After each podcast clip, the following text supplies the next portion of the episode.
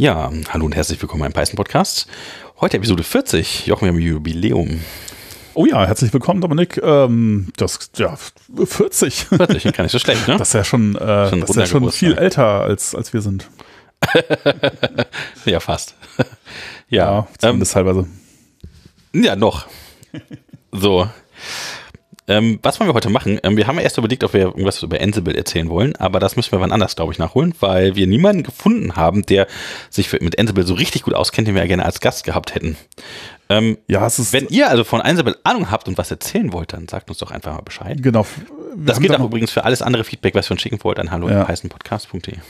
Genau, wenn ihr, wenn ihr ein Thema habt, äh, über das ihr gerne mal äh, gesprochen haben äh, wollen würdet, dann könnt ihr das auch gerne selber benutzt tun oder jemanden nennen, die wir mal fragen sollen, ähm, weil, ähm, genau. Wir haben zwar noch viele schöne Themen auf unserer Liste und so, aber wir Aber- lassen uns auch immer gerne bereichern mit neuen tollen Themen. Da müssen wir vielleicht nachher nochmal drüber reden, welche Themen das denn sind, damit Leute dann auch eine Chance haben, irgendwie zu sagen, ob sie jemanden kennen. die können ja einfach ihr Thema bringen, auf das sie besonders Lust haben. Dann gucken Okay, wir, dann, dann sagen wir das jetzt zuerst, wo noch so viele Leute dazuhören, dass sie das mal machen sollen und dann. Ja, ja, es gibt ja so eine Burn Rate, wenn man so. Genau, und dann am Schluss ist ja keiner mehr übrig. Ja, aber was machen wir denn dann heute? Ähm, wir wollten eigentlich was so ein bisschen mal wieder kunterbunt Ja, durcheinander reden, Zeugs besprechen. eben so Metageschichten vielleicht tatsächlich mal wieder. Das haben wir jetzt auch schon länger nicht mehr gemacht.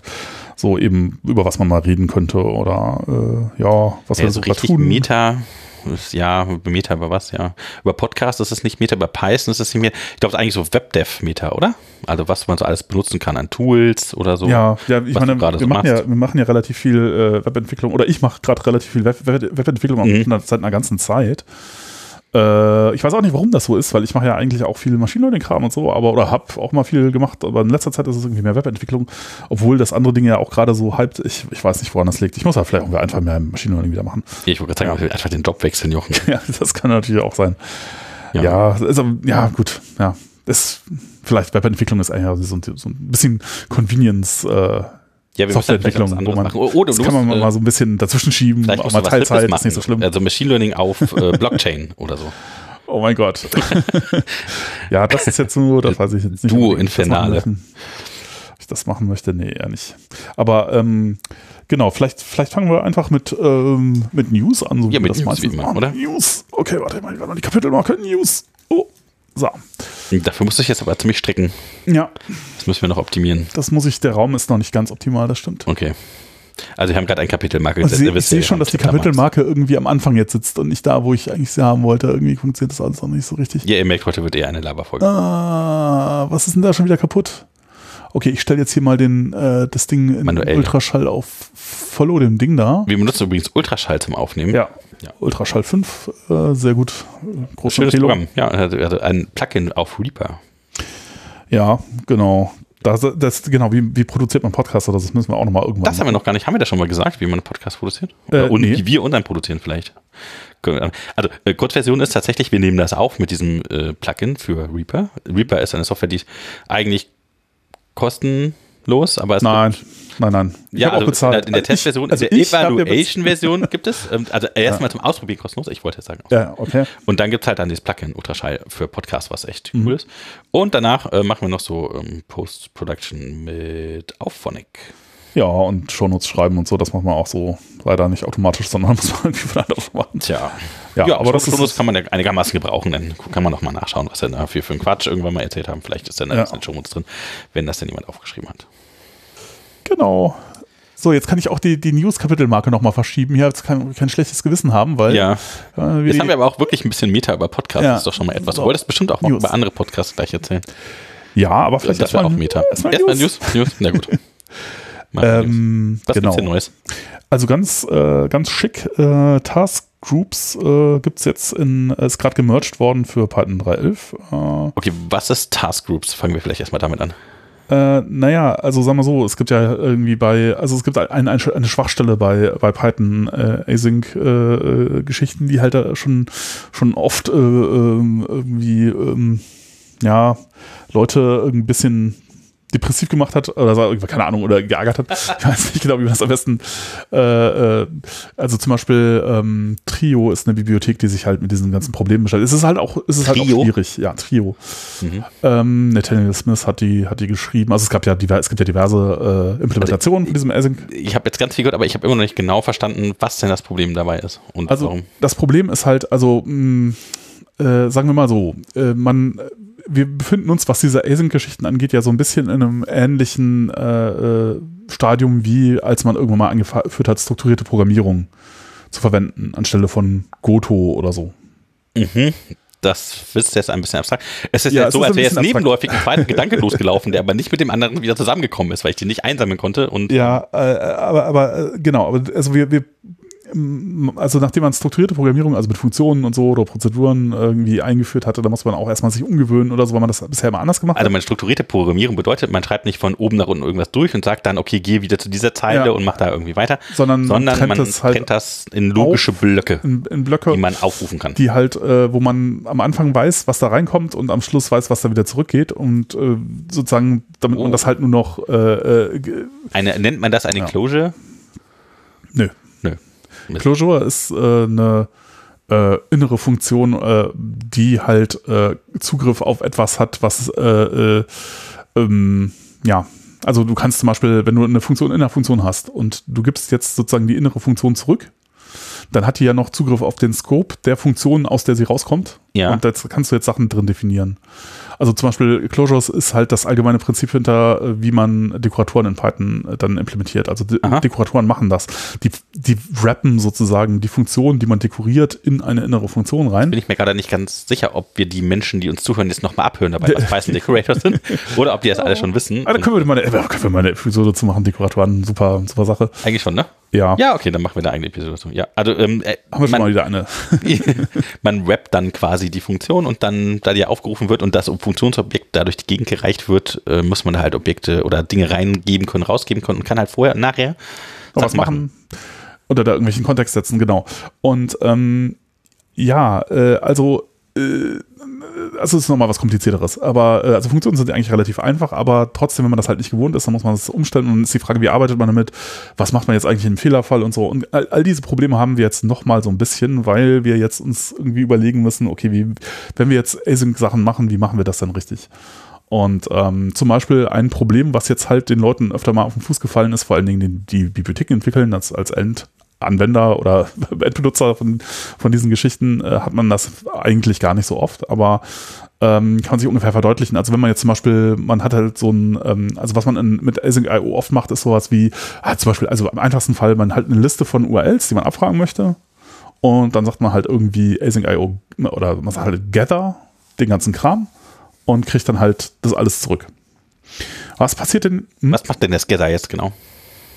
Äh, das, das wartet, bis die alle einmal die durch sind. Alle awaiten. Gather macht await eins nach dem anderen. Und zwar in der Reihenfolge, wie die in der Liste drin stehen. Nee, oder das letzte. Reihenfolge gibt es so ja nicht mehr. Naja, aber ähm, die laufen ja nebenläufig und eins ist ja zuerst fertig.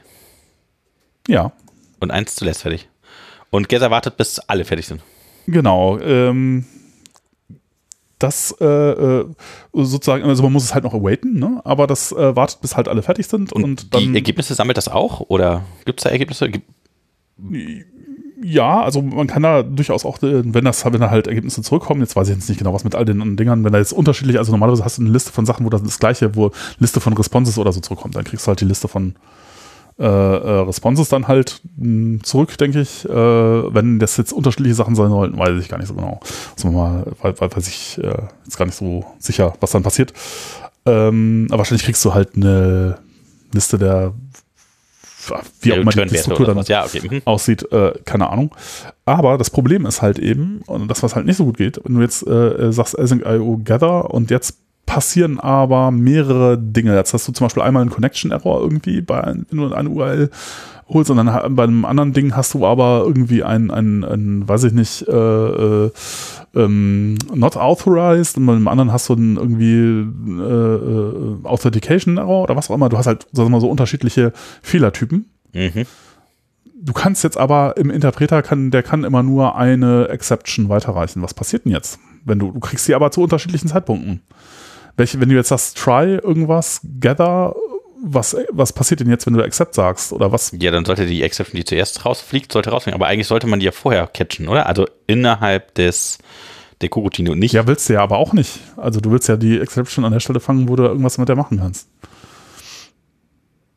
Hm. Wenn die, also Okay. es hängt halt davon ab natürlich, ja, aber äh, ist halt ist halt so die Frage, wenn du sie vorher gefangen hast, okay, gut, dann kriegst du sie auch nicht mehr.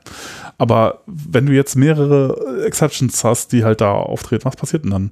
Und ja, der die Antwort momentan ist halt irgendwie, ja, ist, ist doof, weil ähm, äh, du kannst, es gibt zwar sowas wie Chained Exceptions, das sieht man manchmal auch gerade bei so Web-Frameworks häufiger irgendwie, dass halt irgendwas eine Exception wirft und dann dir sagt, ah, also das ist passiert, also oder in Tests passiert es auch häufig, äh, während ich versucht habe, diese Exception zu werfen, ist halt das passiert oder keine Ahnung, das, äh, also sowas geht auch, aber das bildet das halt auch nicht ab, was du dann eigentlich können müsstest, wenn jetzt irgendwie mehrere unterschiedliche Exceptions halt aufgetreten sind oder ein ganzer Baum, also im allgemeinen Fall halt ein ganzer Graph, Baum äh, von Exceptions, die halt irgendwie, so, das geht irgendwie nicht. Das kann auch tatsächlich der Interpreter nicht. Und ähm, ja, das ist halt ein Problem. Und dafür gab es ein PEP, PEP äh, 654 äh, Exception Groups and Accept.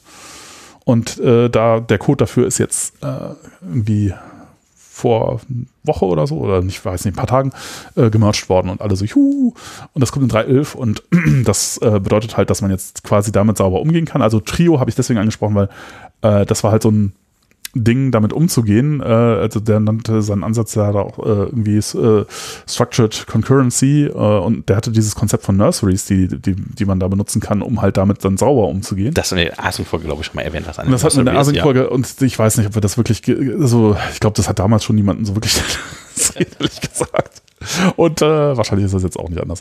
Aber ich finde es interessant. Und ähm, äh, also es ist, es ist aber auch ein kompliziertes Thema. Und ähm, naja, äh, also sagen wir so, die Kurzfassung ist, es geht jetzt alles, also ab 3.11 wird es deutlich besser. Es gibt da diverse Leute, zum Beispiel auch der, der Juri äh, Selivanov, ja, äh, der mit, mit, mit EdgeQL und EdgeDB, Mhm. äh, der hat auf Twitter relativ enthusiastisch gesagt, so 3.11, das ist voll gut, dass das jetzt drin ist. Wir haben schon seit Jahren Probleme damit und ähm, jetzt ist es endlich sauber gelöst und damit ist quasi Python hat jetzt irgendwie sehr gute Async-Unterstützung im Vergleich zu allen anderen Sprachen eigentlich. Äh, spielt er jetzt ganz vorne mit, mit und äh, juhu! Ja. Yay. Äh, also das äh, kann man auf jeden Fall schon mal erwähnen, dass das irgendwie ziemlich cool werden wird. Und ähm, Jetzt Ja. muss ich nur noch verstehen, wie man halt so eine äh, Exception Group, äh, was das halt. ja, das, da musst du den Pep angucken, da steht das Mhm. drin, wie man das dann, wie man dann damit umgeht, dass da jetzt so äh, du kannst halt auch, ich glaube, man kann das ganz normal, du kannst halt die das einmal noch mal kurz äh, verstehen, wir haben jetzt relativ viel. Äh, Mhm. Also ich habe zwei verschiedene Exceptions. Machen fangen wir mit zwei an, die äh, gleichzeitig auftreten. Also einmal, keine Ahnung, Authentifizierung verweigert und einmal Connection abgebrochen. Mhm. In zwei verschiedenen Threads. Die, was machen die? Also muss ja nicht Threads sein, Nee, sind die, keine Threads, Okay, genau. Das, ähm, aber ist ja auch egal. die haben auf dieselbe API oder auf eine andere API zugegriffen, ist auch egal. Also Hauptsache, die schmeißen beide Ja. irgendwie Exceptions. Ja. Und ähm, aber der Zeitpunkt ist egal oder nicht egal, wenn das, Das aufgetreten ist. Und Naja, du kann, kannst du jetzt nach einem Zeitpunkt ordnen, du kannst aber auch irgendwie anders ordnen, je nachdem, wie du willst. Also du hast halt eine Exception Group und darunter hast du jetzt dann halt unterschiedliche Exceptions sozusagen. Also das, was das, und dann hast du halt quasi einen Baum. Ja, also eine Exception Group kann halt wieder unterschiedliche Exception Groups drunter haben, die dann wieder Exceptions drunter haben. Das ist halt ein Baum von und wofür brauche ich das? Naja, also als, wie gesagt, als Endanwender hat man das den Fall, dass man das wirklich braucht, gar nicht so häufig. Aber wenn du jetzt halt irgendwie so eine High-Performance-Datenbank, äh, äh, irgendwie Dings-Geschichte baust, sowas wie zum Beispiel äh, AsyncPG oder so, dann, Also asynchrones Postgres. dann kann das durchaus passieren, dass dann, dann halt dann, äh, dass du halt in solche Sachen reinläufst, wo du dann gerne irgendwie was gut, wenn, wo, wo du zu, zum Beispiel einfach noch einen ordentlichen Traceback werfen wollen würdest, wo man sehen kann, was passiert ist. Weil Aber, wenn okay. du das äh, auf eins runterdampfen musst und dann rausschmeißt und sagst Datenbank-Error, sagen wir mal so, es gibt eine Zeile, Zeile zurück, äh, Datenbank-Fehler, Mhm. dann ist das nicht sehr hilfreich. Du musst halt, äh, aber, aber alle Sachen kannst du nicht angeben, weil du kriegst ja, du hast nur eine Exception. Also weil, weil die erste, die quasi dann geraced wird, dann die, die rausfliegt und die anderen gehen dann unter. Das wäre das Problem sonst. Genau, ja. Ja, okay. Das, und ich will halt quasi, dass die durchgereicht werden. Du willst die irgendwie handeln können. Ob du sie jetzt pr- rausprintest oder irgendwie darauf reagierst oder so, ist ja nochmal eine andere Sache, aber du kannst sie jetzt handeln. Also so wäre, das wäre quasi so, als müsste ich so eine Art Exception Cache bauen und dann irgendwann alle Exceptions in diesem Exception Cache zurückgeben. Anstatt die zu raisen, die quasi in diesen Exception Cache reinspeichern und ganz am Ende alle Exceptions da drin sind, in eine Custom Exception zusammenfassen und raisen. Äh, keine Ahnung, wie das jetzt dann Leute gerade machen. Na, also wie das- sie ja, damit umgehen. ja, okay. das, äh, da gibt es unterschiedliche Ansätze wahrscheinlich, aber äh, jetzt geht es halt so, dass es cool ist und sauber und ja. Äh, ja, äh, äh, ansonsten hat nur noch ähm, iPython, erste Major Release seit drei Jahren oder so. iPython 8. Ja, okay. Ehrlich gesagt, so wahnsinnig viel Neues ist da gar nicht unbedingt. Also außer Black ist irgendwie neu. Da mussten sie auch so ein bisschen zurückrudern. Das hat Leute irgendwie auch äh, böse irgendwie überrascht Oh, teilweise. das haben wir doch letztes Mal noch gelobt. ja, ja, ja. Äh, aber im Prinzip ist es eigentlich schon äh, richtig. Ähm, und ähm, ja, äh, äh, ist es viel deprecated worden von, von Dingen, die man nicht mehr braucht und so. Und äh, ich glaube, ich habe es auch schon, ist es nur Beta, ist es noch nicht ähm, stable, aber ich habe es auch schon, äh, also wenn man es einfach so installiert, macht halt keinen, man pinnt es nicht runter oder so, sondern man sagt einfach nur pip install äh, iPython, dann kriegt man das halt. Und funktioniert bei mir auch schon super. Ich verwende es schon jetzt Hm. die paar Tage, die es ver äh, veröffentlicht ist, auf jeden Fall. Und da hat es bisher immer getan. ja. Ähm, genau. Ja, ansonsten, so war, wir haben jetzt irgendwie äh, super viele Episoden in letzter Zeit aufgenommen, jetzt ist gar nicht so viel passiert, weil gar nicht so viel Zeit vergangen ist. Ja, okay. Äh, ich weiß nicht, hast, hast, hast du noch irgendwas? Oder haben wir noch irgendwie. Ja, wir machen nochmal Werbung, diese Episode. Oh ja, das, das genau, das müssen wir dann jetzt auch machen. Also, äh, diese Episode kommt wieder mit der freundlichen Unterstützung von NordVPN. Äh, ja, und ähm, schnappt dir den Exklusivdeal und ein Geschenk obendrauf zum NordVPN Geburtstag. Geh auf äh, https ähm, nordvpn.com slash Python Podcast Klar. und sichere dir den Wahnsinnsdeal jetzt auch komplett risikofrei mit 30 Tage äh, Geld zurück Garantie. Also das ist äh, das ist eine, eine, eine, eine Geschichte, die man durchaus mal machen kann. Also ähm, ja, NordVPN, äh, VPN-Anbieter, ähm, da äh, kann man sich zum Beispiel äh, irgendwie im Urlaub auch drauf verlassen, dass man dann weiter Netflix äh, gucken kann, ähm, was man ja sonst irgendwie, manchmal hat man da so Probleme zu Geoblocking und so. Und damit kann man das irgendwie relativ einfach umgehen. Oder halt auch, wenn man irgendwie sonst äh, Konnektivitätsprobleme hat, dann kann man aber auch irgendwie da was gegen tun mit. Und ähm, ja, hat viele, viele Server in allen, allen möglichen Ländern und so. Also ist auf jeden Fall irgendwie äh, einer der größten Anbieter da auf dem, in dem Bereich. Und äh, ja, kann man ja einfach mal ausprobieren und auf https äh, nordvpn.com slash Python Podcast gehen und Genau. den Wahnsinnsstil sichern, der jetzt auch komplett risikofrei mit der 30 Tage Geld zurück garantiert. Wunderbar. Ja, äh, worüber reden wir denn heute? Ja, die ganzen Tipps, äh, Tools im Web und ähm, CSS-Frameworks und äh, ah, okay. vielleicht fangen wir damit an. Was für ein CSS-Framework benutzt denn du, Jochen? Ja, irgendwie gar nicht. ich habe Kein CSS. Wir wussten, war das seit- ihr habt vielleicht gesehen, ähm, Python Podcast ist zu unserer Schande in Bootstrap, äh, weil das Einzige, was wir gemacht haben für Styling ist Import CDN vom, also Bootstrap vom CDN. Ja, das weiß ich gar nicht mal. Ich glaube, das mache ich tatsächlich nicht, aber äh, das mache ich. Oh Gott, Bin das ist nicht bin ich schlecht. Tja, wir müssen das irgendwann mal anfassen. Weil ich würde sagen, das, das sollte man natürlich eigentlich auf keinen Fall machen, sowas. Ja, Aber ähm, weil, ähm, ja, das ist natürlich extrem unsicher. das erinnert mich an was. Mache ich das wirklich? Ne, ist das nicht so?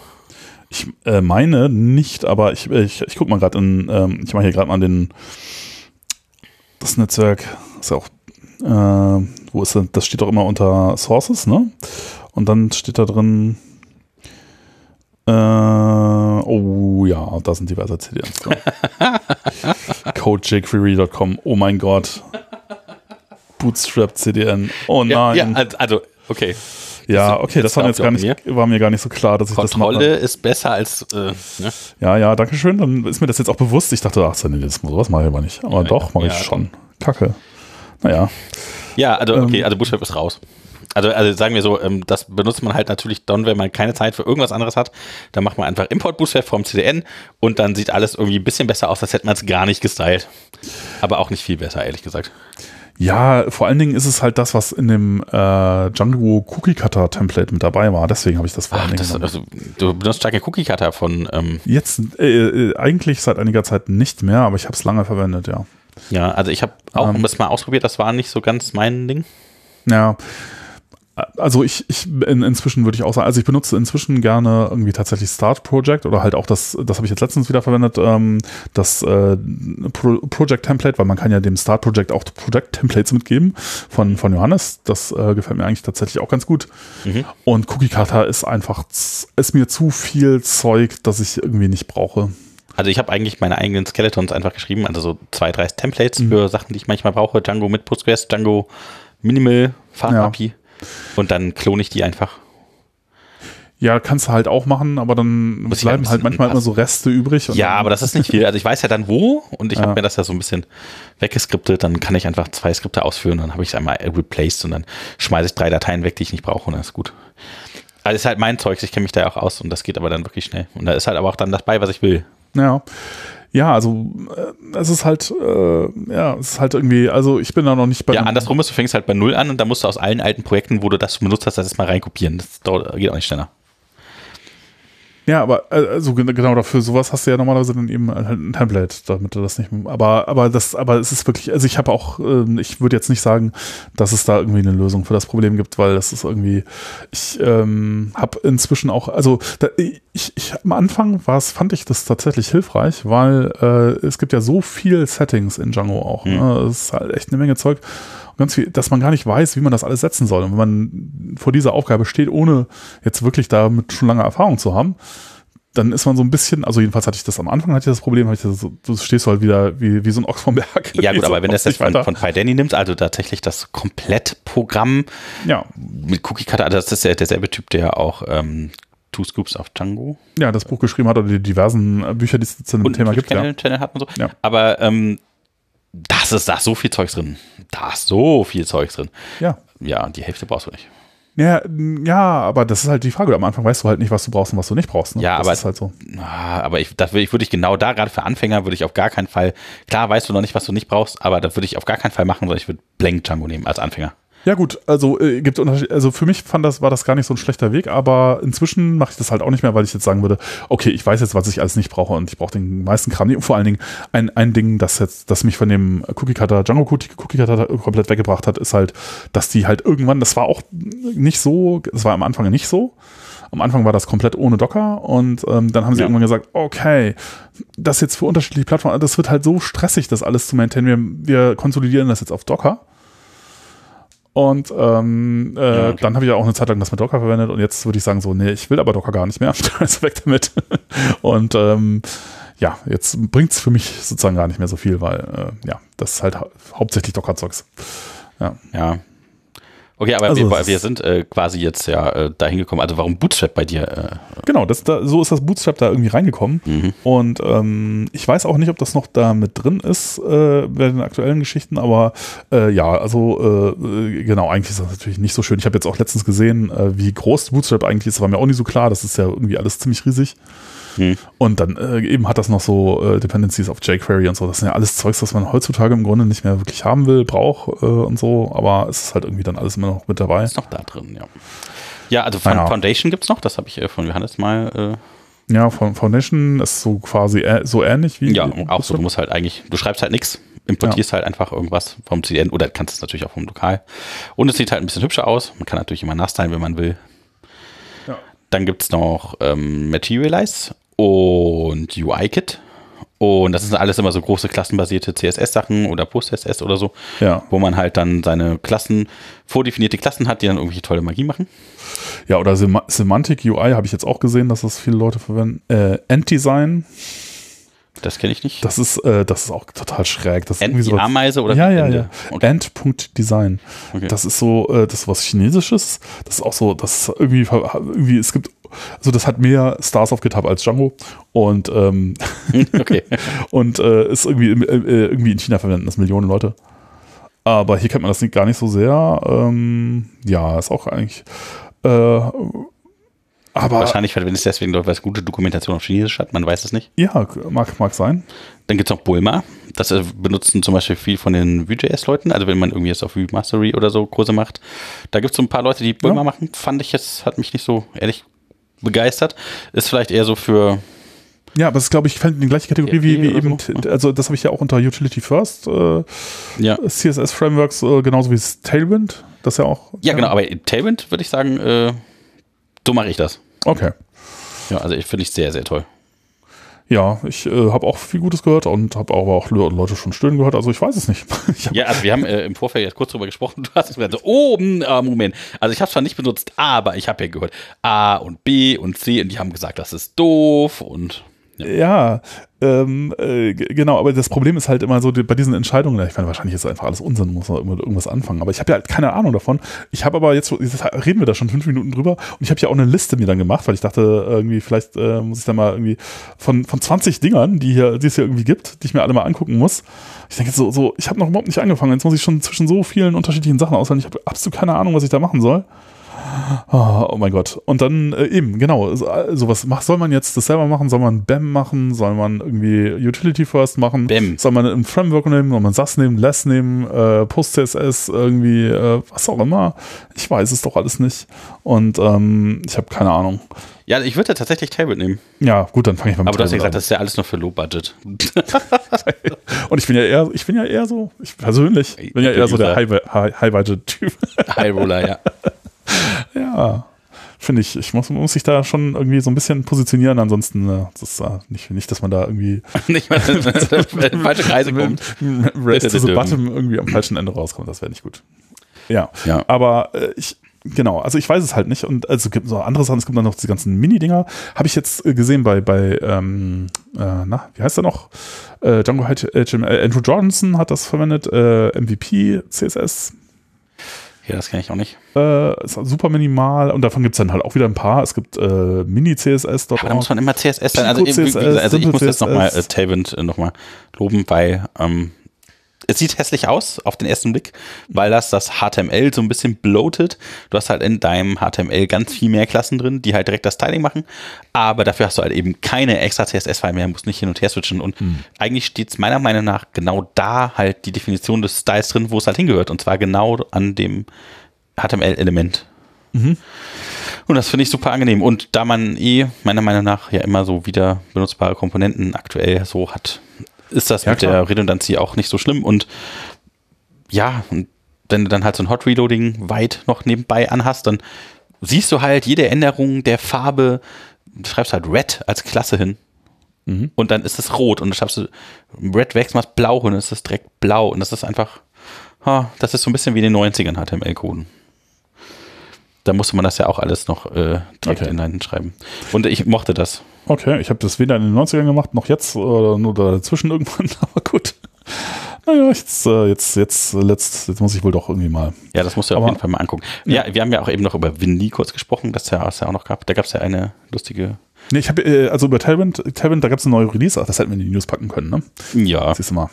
Ähm, da, äh, es gab eine Working Draft äh, Episode letzte Woche oder sowas äh, über Tailwind äh, CSS 3, oh, wo auch irgendwie der Tenor war, so eigentlich ist ganz gut und die Vorteile sind halt irgendwie, dass man jetzt nicht mehr, also früher war es so ein Default-Fall, hat es halt irgendwie äh, immer das, die gleiche Größe an CSS ausgeliefert. ja man musste alles. halt manuell purgen. Die Ah, ähm, CSS-Dinge, die man nicht haben wollte, die musste man dann wegpurgen, dass der, die File nicht so groß wurde. Ja, Genau, und das passiert jetzt irgendwie alles automatisch und man äh, muss auch nicht mehr Node.js verwenden, sondern es hat irgendwie Standalone äh, Command-Line-Utilities irgendwie für Mhm. all die Sachen. Und das ist ja schon sehr nett. Also das, äh, da dachte ich auch so, oh, das, das klingt aber gut. Und dann eben hieß es da auch, ja, das, das kommt aber von den Leuten von Windy oder so, haben die haben das irgendwie. ja, ja also Windy hat ja Tailwind äh, geklaut und dann äh, Sachen so ein bisschen halt faster gemacht vielleicht oder so, so ein Ja. bisschen so mehr Jetzt haben sie das halt wieder zurückgeklaut.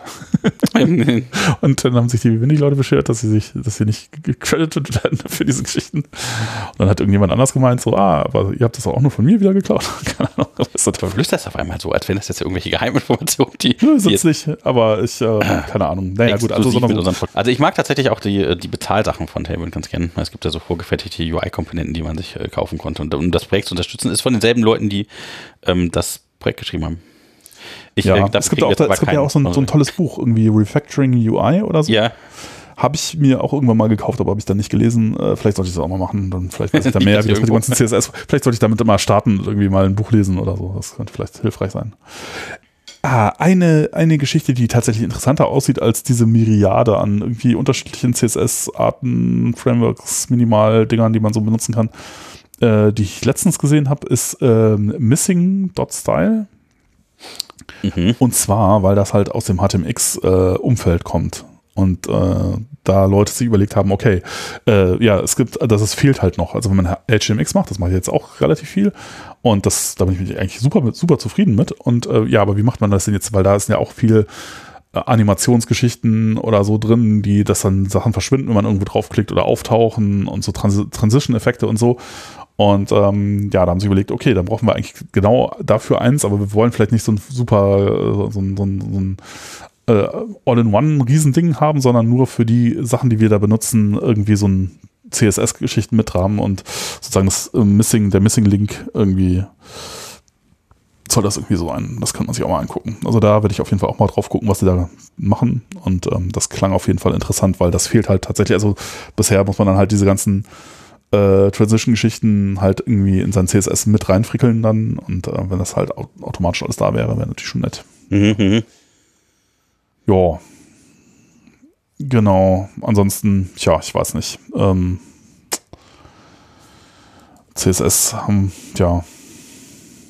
Ich bin, ich, ich, ich, muss mich damit mal auseinandersetzen. Ich komme nicht mehr drum rum. Ja, das erzählst du mir schon seit vier Jahren. Seit Jahren. Ne? Und dann habe ich doch immer wieder was anderes gefunden. Ja. Ja, es, ist, es, ist, es, äh, es lässt sich aber, glaube ich, inzwischen echt nicht mehr von meinen. Ja, wie so ein bisschen. Also deswegen äh, empfehlen wir immer noch Tailwind. Habe Ja. ich das schon gesagt? Ja, Also ich bin ein kleiner mal- Fan davon. Ich weiß nicht genau warum. Also es, es war so ein bisschen, also ich äh, konnte CSS sehr, sehr lange überhaupt nicht leiden. Es war irgendwie mega hässlich. Und dann Tailwind fühlte sich so an, wie ich es machen will. Das ist so wie bei Python, wo ich äh, relativ schnell wusste, okay, so will ich es machen. Ja. Immer, das ist immer dann, wenn man gar nicht weiß, wie es geht und dann findet man was, das irgendwie cool ist. Ich weiß auch nicht. Mhm. Vielleicht ist man auch völlig auf dem Holzweg, weil man keinen hat, der ihm erklärt hat, wie es richtig ist. Aber vielleicht ist es auch manchmal gar nicht so schlecht, wenn man da so ein bisschen seiner Intuition folgt. Ja, man, am besten ist es wahrscheinlich, man muss irgendwas machen und dann ähm, schauen, ob man den Kurs korrigiert, wenn es irgendwie nicht mehr gut, gut, gut Ja, das sollte man schon, das sollte schon äh, möglich sein, dass man sein, seine Meinung auch wechseln kann. Das ist, glaube ich, schon. Ja, äh, gesagt, ja ja, wo also wir werden, wir werden So. äh, uns äh, weiter äh, Dinge angucken und dann sagen wir Bescheid, wenn wir irgendwie das perfekt gefunden haben. Äh, ansonsten, ja, ich meine, keine Ahnung, ich konnte ein bisschen was erzählen zu den, zu den Sachen, die ich so mache. Warum gucke ich mir eigentlich CSS-Geschichten an? Oder Ja, erzähl mal, warum guckst du dir CSS-Geschichten an? Ist ja langweilig auch und hast du nicht genug zu tun. Ja, ich habe ja diverse äh, Projekte, ja. Ich, äh, aber ähm, genau, momentan, äh, äh, ich, äh, also eine Geschichte, die ganz, äh, die ganz interessant ist, halt äh, HTMX, halt, äh, das, das, das beeinflusst halt so viele Sachen, weil das halt, äh, mit HTMX machen den nächsten Trinkspiel, Jochen. wenn ich das sage, was ja, äh, stimmt schon, aber ähm, naja, so äh, weil, weil vieles, äh, so gerade, ich hatte, ich hatte mal irgendwann vor Jahren, also das ist zum Beispiel wieder eins von diesen Beispielen, äh, äh, so ein Bookmarking-Ding äh, angefangen und das macht halt auch so viel mit, mit, mit, mit Bootstrap äh, und äh, und so und jQuery und äh, ist halt alles ziemlich hässlich, äh, was Frontend-Geschichten angeht. Und ähm, das äh, letztens nochmal angefasst, wieder auf aktuellen Stand gebracht und ähm, da könnte man wahrscheinlich mit HTMX sehr viel machen und dann ist halt die Frage, kann man dann nicht den ganzen anderen Kram gleich mit rausschmeißen, also sowas wie dieses ganze äh, jQuery-Geraffel und irgendwie Bootstrap und so, das wäre doch eigentlich ganz nett. Mhm. Und dann ist halt die Frage, okay, was macht man denn da an? Was nimmt man denn dann? jetzt? Ja, genau, genau, genau, ja, okay. Weil genau perfekt, genau dafür auch super geeignet. Du hast ein Snippet, das du per HTMX rausrenderst und was schreibst du in dein Snippet rein? Ja, ja, genau. Also das wäre natürlich äh, nett. Das sind halt Ja. so Sachen, die Tailwind nett machen, ist halt, dass es, äh, wenn es im HTML drin steht, dann kann man es eben auch direkt mit, mit raus. Man muss Genau, halt nicht ein neues CSS mit ausliefern. Ne? Genau, und du musst auch nicht jedes Mal in das irgendein großes CSS, das du schon ausgeliefert hast, genau die Sachen reintreiben, sondern schreibst halt genau das, was du willst in dein. Äh, ja, aber du hast eben auch gesagt, also ja, also die großen Designer, die sich die ganz tollen Konzepte überlegt haben mit ihren Style Guides, die könnten eventuell sein, dass du dann einfach trotzdem den Button kleiner machst, obwohl das verboten ist im Style Guide. Ja, Ja, ich, ich weiß, ich habe ehrlich gesagt keine Ahnung, noch, wie man das alles wirklich macht, aber naja. Ja, aber ge- genau, das, das wäre das wär, äh, so, ähm, das war so einer der Gründe, warum ich da nochmal drüber nachgedacht habe. Dann, äh, genau, aber auch sowas wie, ähm, ja, äh, diese, äh, dafür würde ich gerne so eine Landingpage bauen, halt irgendwie äh, Podcast-Hosting, äh, Software-as-a-Service-Geschichte. Und da braucht man dann ja auch vielleicht ein bisschen mehr Design-Wumms und dann ist Bootstrap vielleicht irgendwie nicht das Richtige. nee, also was wir da machen, ist äh, Designer fragen. Ja. Dann machen die uns einen Entwurf, Design. Mhm. Und dann machen wir das in Tailwind. Ah, okay. Ja. Ja, irgendwie sowas, ne? Ja. Da helfe ich dir gerne bei. Ja. Was machst du noch? Du hast noch ein paar Sachen entdeckt, so ein paar Picks äh, fast, ja, die. Äh, Ja, aber genau, kann man auch einfach, einfach mal raushauen.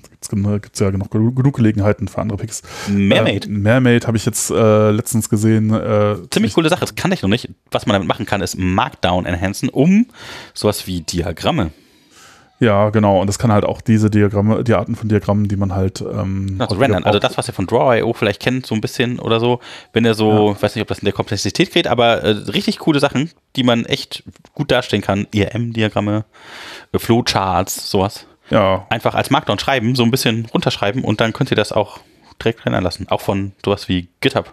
ja, also äh, ER-Diagramm habe ich auch oft irgendwie, da gab es so ein Plugin für, ähm, ah, weiß ich gar nicht, wie das hieß. Auch in Django konnte man das irgendwie mit einbinden und dann hat das halt äh, als Management-Command und dann hat es halt irgendwie ein ER-Diagramm rausgerendert. Aber das Problem ist halt, die sind halt wenig konfigurierbar und wenn das halt groß wird, dann ist halt irgendwie sieht man nichts mehr. Und wenn es klein ist, dann hätte man gerne mehr Informationen. Du Das meinst nicht. Graphist. Und das hat mit Graphis oder Dot irgendwie hat das das dann gerendert, aber das ist alles nicht so. Also da Ja, ist. gut, ein- also für das direkt rausrennen lassen aus den Models ist das natürlich schon nett. Also wir reden ja gerade über Mermaid, dass das glaube ich nicht macht man, nee, da machst du es von Hand, aber da hast halt dann auch mehr Kontrollmöglichkeiten. Also insofern, Ja, gut, aber ich will jetzt natürlich nicht jetzt irgendwie, wenn irgendjemand einfach kurz das ERM sehen will, dann exportiere ich halt einfach aus meinen Dango-Models kurz das ERM. Aber ja, du hast natürlich recht. Äh, viel schöner, wenn man das vorbereitet und am Anfang, Ja, ist- bevor man die Models hat, kann man das ja vielleicht bauen. So. naja, ist eher so, die Frage ist, was willst du in deiner Dokumentation verlinken? Mhm. Und ein automatisch generiertes Ding in der Dokumentation ist halt irgendwie äh, nicht so Die super. weil- wichtigere Frage wäre, liest jemand die Dokumentation? ja, das ist auch vielleicht nicht. Ja, wenn nicht, dann mache ich es automatisch, weil dann muss ich ja keine Arbeitszeit reinstecken. Wenn doch, dann sollte man es ordentlich machen. Aber das ist immer ein bisschen die Frage. Einige Leute wollen die unbedingt haben, aber niemand guckt rein. Dann ist es halt nur Ja. für einen selber und dann weiß ich nicht, ob ich das dann. Ja, aber also was mich halt freut, ist, dass es jetzt auf jeden Fall ein Ding gibt, wo man, also sonst habe ich mich mal gefragt, oh, nehme ich Draw.io oder nehme ich irgendein anderes Tool oder nehme ich halt irgendwie irgendein Desktop-Ding, was ich halt habe und dann mache ich das als PNG raus oder als SVG, nehme ich lieber ein SVG oder weiß nicht so genau und dann, ah, das sieht aber auch wieder ganz anders aus als alle anderen Diagramme, die ich sonst so gemacht habe. Also, oh Mist, auf dem Hintergrund funktioniert das aber nicht. Halt diese ganzen Probleme so und das ist man halt alles los, wenn man das mit Mermaid macht. Ja, also vor allem, das ist halt, wie gesagt, Master und ihr könnt auch sowas machen wie ähm, verschiedene Projekte, wie lange wollt ihr die denn schedulen und dann nebeneinander. Das finde ich echt sehr geil. Also ich muss mir das unbedingt angucken, weil ich halt diese Tasks, die hintereinander kommen, ne, mit äh, wie lange brauchen die denn, quasi so ein Agent oder sowas für verschiedene Projekte bauen kann in Markdown. Und wir benutzen ja eh für alles jetzt Markdown, nicht wahr, Jochen? Ja, ich weiß nicht, ich weiß nicht so genau. Nein, Also- zum Schreiben, nicht? Ja, meistens, also äh, äh, genau, ich habe ja jetzt auch MKDocs mehr dann angeguckt und damit geht das halt auch. Das ist schon mal, da gibt es so ein Plugin Genau, für. Static Page Rendering geht auch. Und da kann ich auch geht, Markdown. PDF geht, sogar so Richtung LaTeX-Templates geht. Es geht, äh, was noch? Was brauchen wir noch? PDF natürlich, aber Präsentationen geht. Naja, oder Notebooks verwende ich halt auch Markdown viel. Notebooks. Äh, klar. Aber sagen wir so, also für, für äh, Python-Dokumentation traditionell verwenden Leute ja dann Restructured Text. Ja, aber das ist so hässlich. Ja, es ist hässlich, aber es ist halt, es kann halt viel mehr als Markdown. Und äh, es gibt halt, äh, Leute sagen halt immer so, ja, also Markdown nett, aber es kann halt nicht die Sachen, die ich brauche. Daher mh, nehme ich lieber, also gerade was Links äh, angeht und Mhm. so, äh, daher nehme ich lieber Restructured Text. Ich glaube auch, dass, also das ist immer noch das, was am häufigsten verwendet wird. Also wenn man irgendwie Dokumentation von Projekten anguckt, ist meistens Restructured Text. Aber ich habe es auch jetzt Aber- öfter mal Illustrator mit Sphinx oder so, ne? ja. Versucht, aber mh, Ich, ich verstehe, ich verstehe, wo das Problem ist, ja. Also es fliegt dann keiner mehr. Also Markdown kann man irgendwie besser. Hm, Weiß nicht, ich weiß nicht, Restructure Stack wird es nicht schaffen. Keine Ahnung, aber Bin ich mir äh, ziemlich sicher. Also, also für Markdown kann man so super viele Anwendungsfälle haben. Ne? Man kann das halt einfach sein GitHub hochladen, es ist direkt gerendert. Man kann, weiß ich, es gibt so Typora oder so. Ich glaube, der ist leider, der war zwischendurch frei. Ich glaube, der ist jetzt äh, leider auch ähm, proprietär, aber da konnte man wie so ein Schreibprogramm seine Eltern überreden, wenn die irgendwas schreiben wollen und kein Word brauchten, hey, schreib doch Typora, dann hatten die Markdown-Files voll toll. Und die haben es gar nicht gemerkt, weil das so ein Wolf Whisky-Editor für Markdown hat. Das äh, richtig schön. Und sowas halt. Und ähm, ja, äh, Obsidian vielleicht noch. Und ähm, das halt so eine grafische Visualisierung von deinen Markdowns macht, Ja. wenn du das möchtest. Und dann kannst du so ein bisschen sehen, woran du arbeitest oder wie die Team untereinander verknüpft sind. Die Links können. Ähm, kennst du das äh, Zettelkastenprinzip? Äh, Luhmann ist das irgendwie, ne? Oder Nee, ich weiß nicht mehr genau, wie heißt. Ja, äh, ich, Zettelkasten habe ich ja. Ach, Mist, Ja. jetzt können wir das nicht erklären. Jetzt müssten wir hier zu recherchieren. Kollegen M hier haben. Dann wusste das. Doch, ich glaube, ich glaube, äh, äh, Also du kannst auf jeden Fall Sachen da richtig einsortieren und hast die durch die Verknüpfung direkt äh, viel schnellere Sachverhalte miteinander gebündelt. ja, Ja, Luhmann kann sein, dass das richtig Ja, war, ja. aber ähm, wie genau das ging, weiß ich jetzt nicht genau. Jedenfalls auch Y unterstützt auch das, deine Ablage an dieser, an dieser Methoden. Äh, mein, mein Notizblock, Simple Note, ich muss, möchte gerne jetzt auch Mhm. Markdown, Renderable und so. Ja, also es sind ganz viele Kleinigkeiten, die in diese Markdown-Welt reinspielen und diese Schlimmste sind alle interchangeable und das ist, also ich bin auch ein großer Fan von Markdown, habe ich ja schon gesagt. Nee, aber ich glaube, man kann das äh, irgendwie durchaus so äh, raushören, wenn man da ganz, ganz genau mit der Lupe drauf guckt. ja. Ja, ähm, ja, es, ist, es, es läuft momentan alles so ein bisschen auf Markdown hinaus. Mal, mal, mal schauen. Ähm, äh, genau, auch schön ist, dass es halt auch in, in GitHub-Geschichten funktioniert. Ne? Da ist auch Ja, irgendwie ja. Standardintegration, äh, standardmäßig die Integration an. Das heißt, wenn man das einfach so reinschreibt, dann hat man das halt auch in Issues oder halt in irgendwie, ja, Markdown, was halt auf, von, von GitHub gerendert wird. Ähm, ja, überhaupt, aber das ganze Dokumentationsthema ist ja auch so in letzter Zeit habe ich, also gab es Oh, auch ein paar Artikel, genau, ja. mhm. Genau, ein bisschen mit, äh, mit MakeDocs äh, beschäftigt, äh, aber halt auch überhaupt mit dem, mit diesem Ding, dass man das halt vielleicht mal tun sollte, weil, äh, also meine Ansicht dazu bisher war ja eigentlich immer so Dokumentation, ah, ne, lieber nicht. Ähm, ist ein bisschen zweifelhaft vielleicht und ähm, in, in, inzwischen denke ich mir so, na, vielleicht ist es doch nicht so schlau. Und äh, äh, genau, ähm, da hatte Simon Willison auch irgendwie diverse Artikel jetzt äh, in der letzten Zeit in seinem Blog einmal irgendwie bessere Release, äh, Release Notes schreiben. Das versuch, da versuche ich mich jetzt auch so ein bisschen dran zu halten. Ja, das ist cool, das finde ich schwierig. Also bei mir steht auch in den meisten Commits nur Schrott drin, wie fixed something or fixed final or fixed again or Ja. typo or ja, also ich versuche es immer. Also es gibt dann immer einen Commit, der ist Ja. ordentlich und ähm, 15 dann, die sind irgendwie so Fixes davon. Man, ich glaube, man kann die irgendwie äh, stacken. Ja, Und, ne, äh, du kannst dir hinterher äh, äh, squashen, Squashen, Beispiel, genau, wenn du, ja. wenn du das halt in einem, in einem Pull-Request äh, Ja, aber das mache das mach ich zum Beispiel nicht. Ja, Ja, das würde man im Request würde man. Das ist bei mir relativ egal, wenn ich der Einzige bin, der auf so einem Branch ackert, dann ist das völlig wurscht. ja, ja, klar, klar. Äh, Aber ähm, Ja, ja würde ich auch sagen. Also normalerweise irgendwie mache ich das halt auch nicht, wenn ich da irgendwie alleine an. Aber wenn man sich jetzt überlegt, eigentlich möchte man ja vielleicht irgendwie die Entwicklung auch skalieren können. Und Ja, das ist das sehr sinnvoll, dass man Dann- gute Commit-Messages hat, wo auch was passiert und nicht nur zwei Leerzeichen committed werden. Dann müsste man auf jeden Fall seine Commits alles squashen und die ordentlich machen und Ja. so, ja. aber äh, also Comment Messages ist jetzt bei mir so, da, äh, da die gehen eigentlich, finde ich. Die sind gar nicht so schlimm. Äh, Aber aber ich, sind auch ganz okay. Haben, ich habe mir mal über die Zeit mich äh, mit euch unterhalten. Das ist auch schon ein paar Mhm. Jährchen her, glaube ich. Und zwar, ob man die im Präsens oder in äh, der Vergangenheitsform formuliert. Ja, oh, weiß ich auch gar nicht mehr. Das Ergebnis war, äh, Präsens wurde bevorzugt. Präsenz, Ja. ja. kann sein. Ich, ich weiß jetzt gar nicht, was ich, aber ich, bei mir wird es dieser Commit fixt dies und jenes, anstatt dieser Commit hat das und das gefixt. Ja. Äh, Aber, aber das ist ja nicht das gleiche wie Re Release-Logs. Release-Logs ist immer eine andere Geschichte. Ja, aber wann, wann macht man das zum Beispiel? Also wann schreibt man quasi sein, ja, die, die Fixliste, also das ist, ja eine Mischung aus wenn, Bugs du, und Features. wenn du eine äh, Release machst. Also die, ja, aber auf Semantic Version, auf welcher, auf meiner, Semantic Versioning Patch? ist halt so eine Sache. braucht man das? Also nein, warum nicht? Hm, Naja, weil es ja auch nicht wirklich hilft. Und äh, also es gut, äh, auch da gibt es halt, äh, es gibt ja eine Menge Leute, die mittlerweile halt äh, irgendwie äh, einfach Naja, fortlaufende so ein bisschen, Geschichten so ein machen. bisschen Pseudo ist ja ganz okay. Also man, wenn man zum Beispiel weiß, man hat jetzt so ein bisschen was gefixt oder arbeitet an so ein paar Sachen rum, dann Mhm. äh, macht man immer so die Patch-Vision. Wenn man jetzt quasi ein paar neue Features eingebaut hat, würde ich sagen, ist schon Minor nach oben. Machen wir einfach Minor einem hoch. Wenn neue Features, Minor. Ja, also mh, genau. Und Major ist Breaking Change, also es Ja. geht irgendwas nicht mehr mit früher, dann ist Major. ja, äh, wenn man das so machen will, klar, aber äh, die, die Frage ist halt, äh, wie, ob das jetzt sinnvoll ist oder nicht. Das ist halt nochmal eine andere Frage. Es gibt Leute, die machen so, machen anders.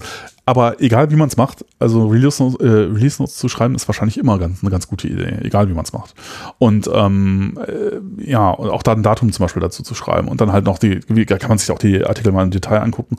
Ja, so, ja stimmt, sollte man, sollte man, sollte ja, also machen. Idealerweise sollte da die User Story beschrieben sein, die gefixt wurde oder die ja, äh, dazugekommen ist. Zu viel ist auch nicht gut. Es sollte, es sollte so sein, also dass ein, ein, aber so ein Satz. Ja woanders hinschreiben. Also, ein Satz zu Ja gut, Punkt. vielleicht ein Satz, okay, das, das ist okay, aber es sollte halt nicht irgendwie, genau. Ähm, man, man, kann ja durchaus die Issues und so reinschreiben. Nein, aber also der, der, der Titel vielleicht, also der User kann sich jetzt ähm, auf unserem Backend einloggen. Oder sowas wie, ähm, der User kann jetzt ähm, den Filter so bedienen, dass er alle möglichen Ja, das ist, ist, halt die Frage, für wen schreibst du das? Das sollte man sich vielleicht auch überlegen. Für und, die Devs. Ja, aber die interessiert das auch nicht, was die User-Story ist. Also ich würde sagen, aus einer technischen Perspektive sind die User-Stories doch eigentlich komplett uninteressant. Ja, aber das wäre die technische Formulierung von, du kannst jetzt in diesem Formular das und das, äh, die Auswahl Also technisch würde ich reinschreiben, was tatsächlich passiert ist, was man geändert hat. Oder also, die Commit-Messages aneinander kleben. Nee, nee, nicht die, nee, aber, aber halt sozusagen reinschreiben, was da, was da passiert ist. Äh, aber aus Business-Sicht ist das halt uninteressant. Aus Business-Sicht ist halt nur interessant, was ist mit dem, äh, was ist denn jetzt mit unseren User-Stories passiert. Aber aus technischer Sicht sind die User-Stories halt relativ irrelevant. Das finde ich gar nicht. Nee? Okay, gut, äh, interessant. Ich äh, weiß es nicht so genau. Also ich finde zum Beispiel, ich, ich würde sagen, dass die meisten Open Source Projekte sowas gar nicht haben. Die haben gar keine User Stories oder sowas. Ja, okay, aber das, was damit zu. gemeint ist, vielleicht, weil tatsächlich ja das Feature, das man baut, vielleicht das ist, was man dann umsetzt und wie man das, also das würde ich jetzt in so einen Release-Log reintreiben, welches Feature jetzt umgesetzt ist. Ja, äh, wie, wie, wie, gesagt, aber ich glaube, es würde sich, würde wahrscheinlich schon viel helfen, wenn man sich überlegt, an wen richtet sich das eigentlich, wen, wer ja, soll okay. das lesen. Ähm, so da kann man Manager ja lesen oder Kunde lesen kann man, kann man zu oder kommen, Nutzer ja? lesen genau. oder die Devs lesen, ja. Und ähm, zum Beispiel ein Ding, das mich jetzt gerade interessiert, äh, deswegen beschäftige ich mich damit auch so ein bisschen, eben wenn man jetzt äh, Entwicklung skalieren möchte, dann ähm, ist es vielleicht gar nicht so schlecht. Also zum Beispiel eben auch andere, andere Artikel, ich weiß jetzt gar nicht mehr, wie der Titel von dem war, Simon Wilson geschrieben hat. Also ja, also er, er, schreibt immer, seit einiger Zeit äh, immer, macht er immer GitHub-Issues auf für alles, was er macht. Und ähm, einfach, um halt einen Punkt zu haben, wo er alles sammeln kann, was zu einem bestimmten Ding gehört. Auch. Und mhm. zwar nicht nur. Was ich ganz gerne mache, ist, das muss man halt immer ein bisschen einstellen, ist ähm, To-Do-Kommentare im Code. Ja. Aber die mit GitHub Processing, dass ich halt einen Hook habe, dass er halt automatisch aus meinen To-Dos im Code Issues erstellt auf GitHub und die automatisch wieder zumacht, wenn das To-Do da verschwindet und dass sie die automatisch auch nummeriert und das dann halt auch in dem Commit mit ergänzt. Das heißt, er schreibt dann quasi an den To-Do die Issue-Nummer mit dran und äh, dann kann man quasi darüber auch direkt sich linken lassen, wenn man das einstellt, auf den Issue auf GitHub und sich den angucken und die Diskussion dazu angucken und hat aber das im Code stehen und muss halt nicht zwei Sachen pflegen, sondern du kannst halt einfach im Code das dann bereinigen und dann ist er halt geschlossen. Mhm. Und sowas. Und das, das finde ich. Äh, ja, wenn du eine Stelle hast an einem Code, wo du das hin, aber es gibt ja auch viele Dinge, die sind. Äh, kannst ja nicht an einer Stelle festmachen. Aber gut, äh, ja, ja, wie, ja, okay. wie, wie man es macht, ist ja letztlich äh, gar nicht. Du natürlich auch ein extra machen und dann halt referenzieren in einem Commit oder so. Ja. Aber ja. Äh, genau, und das kannst du ja mit dem Issue auch super machen. Also GitHub macht das ja gut. Also es hindert dich niemand dran, noch extra Issues aufzumachen, wollte ich damit sagen. Ja, ja, nee, klar. Also äh, ich, ich weiß gar nicht, äh, also äh, wie man es jetzt macht, das kann man, ist halt, ähm, kann man halt machen, wie man will. Aber nee, was ich daran interessant fand, ist halt, also einmal sagt er halt äh, irgendwie, aber er hat halt, äh, was er, warum er das macht, ist halt, dass er einen Punkt haben möchte, ähm, äh, sozusagen an dem, äh, an dem alles andere hängt. Und GitHub macht das ja automatisch für ihn, das alles zusammenzuführen, sozusagen, wenn er irgendwo dann halt den, äh, die Issue-Nummer mit reinschreibt. Ähm, und äh, der andere Punkt ist halt, er hätte gerne dann daraus einen Pull-Request und dann sozusagen einen perfekten Commit, der halt das dann halt irgendwie handelt wo er dann halt äh, sozusagen alles zusammen hat, was äh, an Änderungen an Dokumentation, Tests, äh, Code gemacht werden muss, damit das halt irgendwie dann, damit er das Ding zumachen kann. Und ähm, äh, und dann ist der Issue sozusagen eigentlich auch so eine, so eine schöne Geschichte, um halt äh, äh, da reinzuschreiben, was dann, was denn überhaupt passieren soll. Auch eine gute Gelegenheit, um sich Gedanken zu machen, was man eigentlich machen will. Und ähm, äh, allein, wenn man dann sich überlegt, okay, ich mache jetzt ein Issue auf und schreibe mir erstmal auf, was, was denn jetzt dazugehört, dann erledigen sich halt viele Sachen schon, weil man dann anfängt, so ein bisschen gezwungen ist, darüber nochmal nachzudenken und dann vieles sich dann auch schon wieder erledigt. Wenn so anfängt nachzudenken, ist ja manchmal so ein bisschen äh, ist ja nicht so schlecht. Man, wenn man, oft ist es halt so, dass man das dann später merkt, wenn man irgendwie anfängt zu entwickeln und dann später merkt man so, oh, das hätte ich jetzt alles eigentlich gar nicht machen müssen. Aber ähm, Also, das fand ich ganz, äh, ganz nett. Äh, äh, vor allen Dingen, ich habe das jetzt zum Beispiel für einen, ein Ding, ich habe so einen Podcast-Client geschrieben. Ich weiß nicht genau, warum ich das jetzt gemacht habe. Wahrscheinlich. zu diesen Dingen. Jagni. ich weiß nicht genau, warum ich das genau gemacht habe. Äh, ja, Jagni äh, könnte sein. Äh, oder halt auch einfach äh, so Standard Jack-Shaving könnte auch gut sein. Äh, Ja, da, wir eben. Ja, ja. da müssen wir gleich vielleicht nochmal eine Abschweife Richtung Unternehmen. Aber ähm, äh, genau, und da habe ich mir dann gedacht, okay, da, da, das war dann halt auch das, ich, äh, das mit den Issues mache ich jetzt vielleicht mal auch mal so. Ich lege einfach schon mal ein paar Issues an, weil mir mal jemand vorbeikommt und da drauf guckt, dann kann er das vielleicht einfach auch so machen. Einfach damit Leute dann halt einen Ansatzpunkt haben. Weil wenn du halt einfach so eine Codebasis hast, dann weißt du ja gar nicht, selbst wenn du dann irgendwas machen wollen würdest, was du denn jetzt da Weißt machen das Problem sollst. ist ja auch, die meisten Leute, die gehen ja nicht äh, hin und gucken, oh, was gibt's denn schon für GitHubs, für coole Podcast-Clients? Oh, der ist auch total unfertig, das sieht doch cool aus. Da gucke ich mal in die Issues rein, was ich alles machen kann. So, nein, sondern die fangen dann ihren eigenen äh, Podcast-Client an. Ja, so wie ich, das stimmt. Ja. Ja, äh, genau. Vielleicht ist es ein bisschen zu enthusiastisch, äh, äh, optimistisch ähm, verblendet. Aber ähm, wenn, wenn, wenn man das denn machen wollen würde, dann äh, ist es natürlich die Wahrscheinlichkeit, dass jemand vorbeikommt und was macht, vielleicht viel höher, wenn da schon sowas ist. Ja, ich würde sagen, das macht tatsächlich dann Sinn, wenn das Projekt schon so ein bisschen Drive aufgenommen hat. Nee, klar. So ein paar Stars gesammelt hat und man dann denkt so, hey, es wäre jetzt vielleicht cool, so ein paar, äh, Nee, ich mach, ich mach das vor allen Dingen äh, deswegen halt, um, um, das, um das zu üben, weil wenn man es dann braucht, dann ist ja immer schlecht. Wenn man das dann erst lernt. Genau. Man muss ja immer schon alles direkt perfekt können. Nicht perfekt, aber so ein bisschen besser als äh, irgendwie man gerade dann Also perfekt.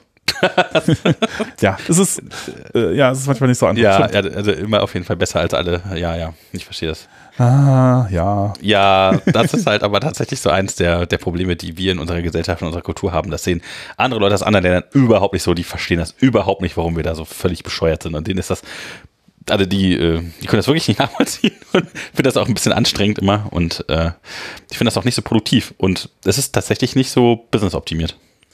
Ja, das mag sein. Aber naja. Aber zum Glück muss ich auch nicht auf Business-Ziel optimieren. Ja, gut für dich, Jochen. Ja, äh, genau. Ähm, ja, ich, genau, ich äh, wollte einfach mal so ein bisschen Heibola üben, wieder Issues schreiben und ähm, ja, das mache ich jetzt auch so ein bisschen. Und ich habe einen kleinen, und ich tatsächlich, ich finde eigentlich Podcast-Client ist, äh, also habe ich schon erzählt, warum ich das interessant finde oder was mich da so dran angesprungen hat.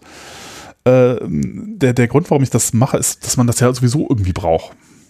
Ich habe das Gefühl, ich muss es sowieso früher oder später irgendwann tun. Und der Grund, warum ich, man das äh, irgendwie tun muss, ist, äh, oder ich das Gefühl habe, dass ich das tun muss, ist, weil äh, das, weil da ja so viele schöne andere Dinge dranhängen, wie zum Beispiel, wenn du jetzt äh, irgendwie aussehen, ähm, wissen möchtest, wie zum Beispiel dein Podcast aussieht in einem Podcast-Hosting. Dann willst du den vielleicht importieren. Wie machst du das? Naja, du sagst halt, hier ist mein Feed, importier doch mal. Hm, äh, Feed importieren irgendwoher und einen Client haben, der irgendwie sagt, das ist fast das Gleiche. Das ist fast das Gleiche. Also, das Ja, fast. da hängen und überhaupt, äh, ja, vielleicht willst du einen Katalog haben, vielleicht willst du irgendwie, äh, du, da brauchst du, musst du auch die Dinger parsen können. Feeds parsen können, Podcast Client haben, ist fast das gleiche. Ganz interessante Geschichte und dann wollte ich mal gucken, wie funktioniert eigentlich diese Feed-Parser-Library so, was muss man dafür eigentlich alles machen. Ja, dann habe ich das irgendwie gestartet. Und ich, und ich dachte, ach, Rich und so, das ist auch voll cool. Ja, Rich finde ich ja tatsächlich gut. Habe ich ja schon ein paar Mal gepickt. Ja, Mhm. Rich gibt es die Klee, Rich Klee. CLI. genau. ja. Aber das, ähm, genau, wollte ich eigentlich gleich nochmal picken, aber können wir auch jetzt machen, ist mir egal. Das wäre dein Pick gewesen. Okay. Entschuldigung. Statt BAT hast du gesagt, nimmst du Rich CLI, weil es das so, wunderschön Dokumente darstellen und Markdown-Rendern und Tabellen, ist- CSV. und Genau, man, also das, was ich bisher eigentlich immer verwendet habe, ist BUT. Äh, Das verwende ich auch immer noch. Ich finde das super. ja, ist, ist, ist, auch, ist auch ganz gut. Fast, Modern Unix, Aber, äh, ja, aber äh, bei mir konfigurierbar. der, man kann es konfigurieren, aber die, die, in der Default-Konfiguration macht es halt irgendwie Zahlennummern davor und Ja, das kann man nicht mehr copy and pasten, hast du recht. Das heißt, Genau. da kann man auch nicht mehr pipen, wie man das mit CAD gewohnt Ja. ist. Und deswegen muss man die Konfiguration anpassen. Das sind zwei Environment-Variablen, die man setzen muss. Und Ja. dann ja, muss man machen, wie man das so haben möchte. Also eine für den Style und eine für die Teilnummern und dann äh, kann man das nach wie vor in einen Pipes einsetzen und kann das dann aliasen auch auf Cut und dann kann man BAT nehmen für mit Teilnummern. Ja, aber äh, wie gesagt, wenn man äh, äh, Rich nimmt, dann ist das halt, also äh, Rich CLI und auf der Kommandozeile ist es dann einfach nur Rich als, äh, dann muss man das eben nicht machen, sondern es funktioniert einfach so. Und es kann auch ein bisschen mehr Syntax-Highlighting-Geschichten machen als äh, BUT. Also insofern, ja, kann man ja mal ausprobieren. Also ich habe Ja, ich es auch ganz gut. Also, also ich mag ja Rich auch, ich mache mit Rich auch äh, Konsolenanwendungen. teilweise dann. Ähm, Ja. Gibt es jetzt auch, äh, ha, nein, nein, das sag ich jetzt nicht. da müsst ihr jetzt warten äh, bis zum Schluss, dann pick ich nämlich das nämlich stattdessen. Na gut. Ja. Ähm, und äh, genau, ja, und da dachte ich, so kommen halt ein paar Sachen zusammen, die das aus äh, unterschiedlichen Gesichtspunkten äh, interessant machen, deswegen habe ich damit mal angefangen. Hm. Ich habe, ich habe, genau, also einige der Geschichten, also von diesem, diesem Bootstrap-Ding und Django Crispy Forms und so muss man irgendwie weg. Ich habe jetzt auch, das habe ich, habe ich relativ äh, aus, aus anderen Gründen und dann, das ist jetzt nicht meine privaten Projekte, also viel mit zu tun gehabt und ähm, Es gibt auch irgendein, ich weiß nicht mehr, ob das mit Crispy Forms war oder sowas, wo man einen Hook reinbauen kann und dann halt die Forms mit Tailwind benutzen kann. Ja, also ich, ich würde sagen, äh, das war auch interessant, wenn da jemand eine Empfehlung zu hat, wie man das, also ich habe mir jetzt, Crispy Form habe ich auch mal so verwendet, ich habe es nie so genau angeguckt, sondern immer nur so benutzt. Und es ist ja auch, es hat ja einige ganz nette äh, Geschichten und es macht einige Dinge ja einfacher. Und jetzt habe ich da so mal tief reingeguckt und ich muss sagen, das muss alles weg. Das, das muss alles, das geht nicht. Das ist alles ganz schrecklich. Also, das ist halt irgendwie langsam, man kriegt es auch nicht schnell, weil es ist furchtbar. Und ähm, das ist alles so, also, das ist, nee. Also, ich äh, denke, man sollte das anders machen. Ich weiß jetzt auch noch nicht wie, aber äh, man muss das irgendwie anders machen, das geht so nicht.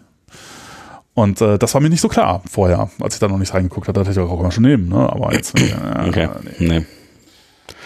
Irgendwas mit Forms muss man sich nochmal ausdenken, okay. Ja, wobei, ne, wenn man halt äh, irgendwie, da hast jetzt wieder, das ist halt das Problem. Ich meine, wenn du das jetzt so machst, wie mit, mit, mit dass du die CSS-Klassen in HTML setzt und so, dann hast du halt beim Rendern ein Problem, weil dann musst du das nämlich alles irgendwie setzen.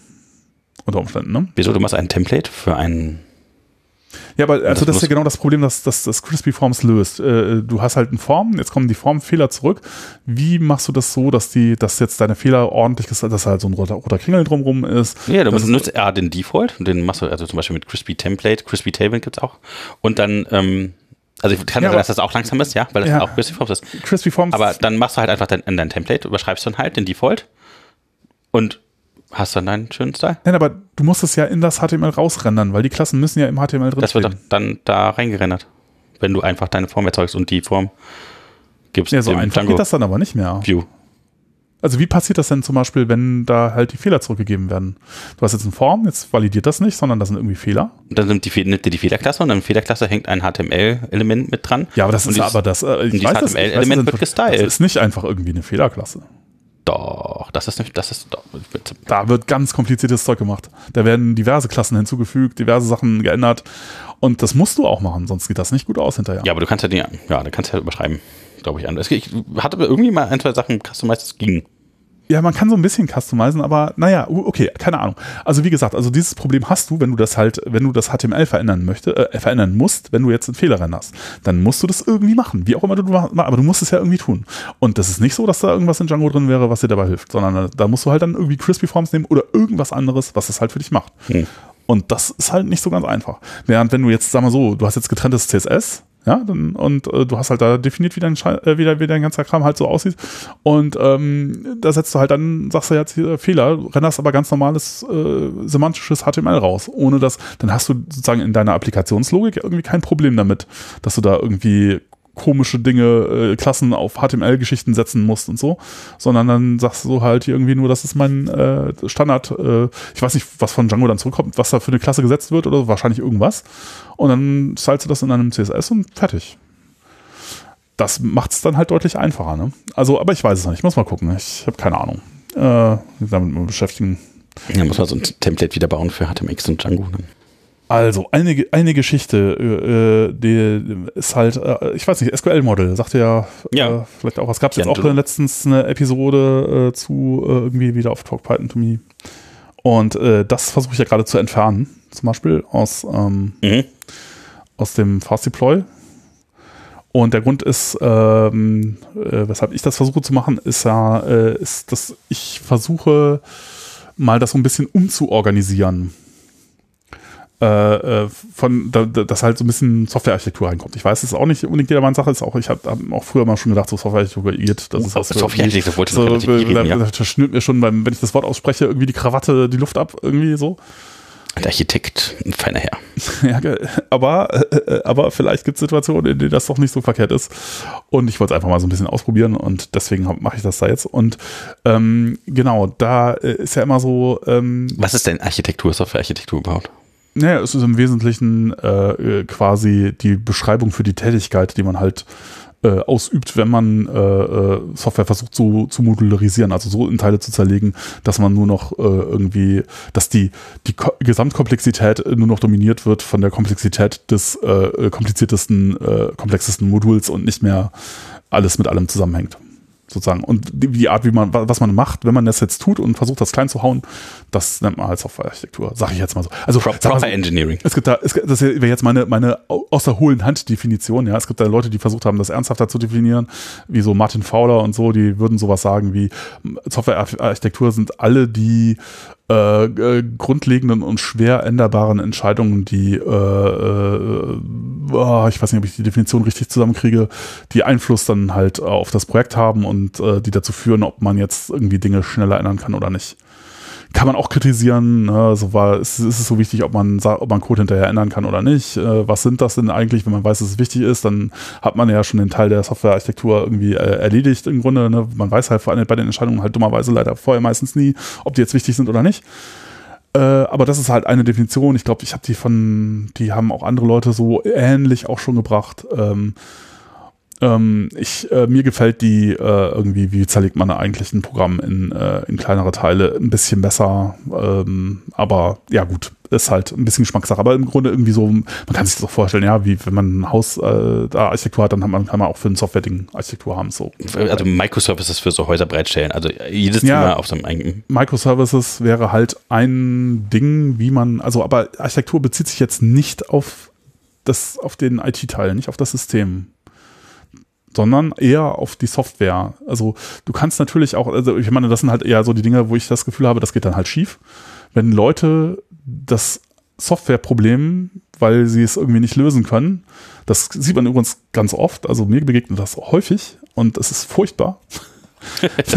meistens, also die Konsequenzen sind meistens furchtbar, ähm, dass Leute halt das, diese Modularisierungsdinge in der Software nicht gebacken kriegen, aus welchen Gründen auch immer und dann äh, hingehen und das versuchen auf einer anderen Ebene zu lösen. Ja, also auf der Ebene zum Beispiel, was man häufig sieht, ist, dass die Leute dann versuchen, es organisatorisch zu lösen oder dass Leute versuchen, es mit, äh, äh mit IT-Geschichten zu lösen. Ja, irgendwie, wir nehmen jetzt die Cloud oder dass Leute es äh, mit Microservices versuchen.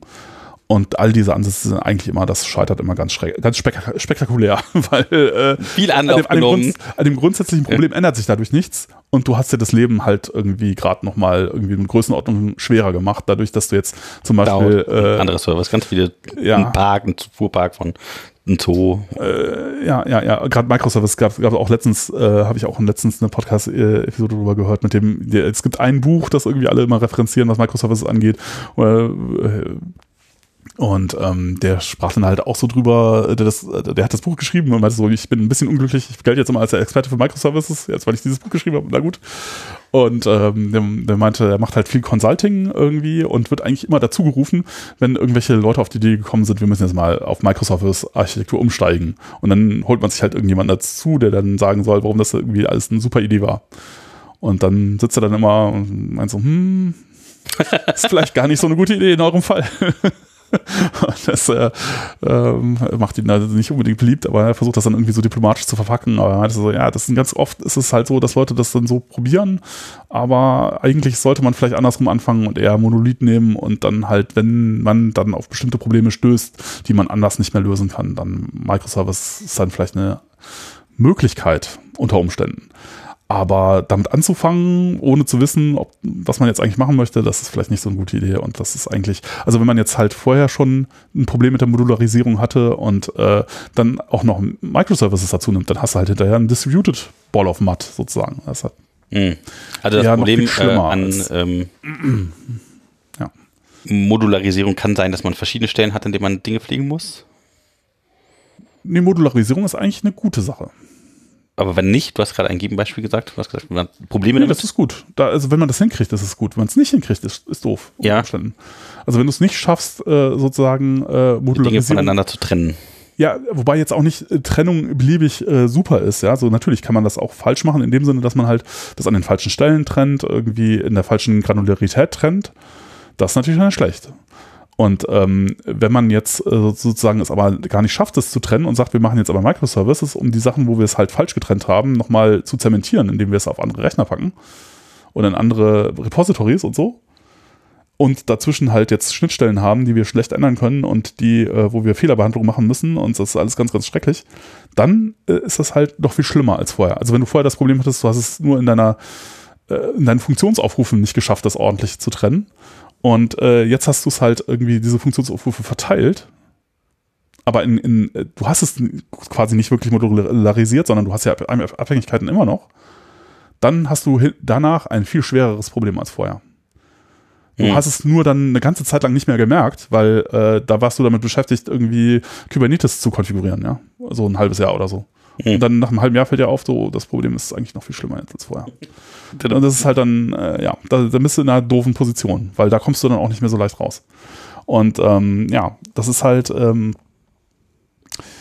äh, genau, ja, das ist halt, äh, ja, Architektur. Hm.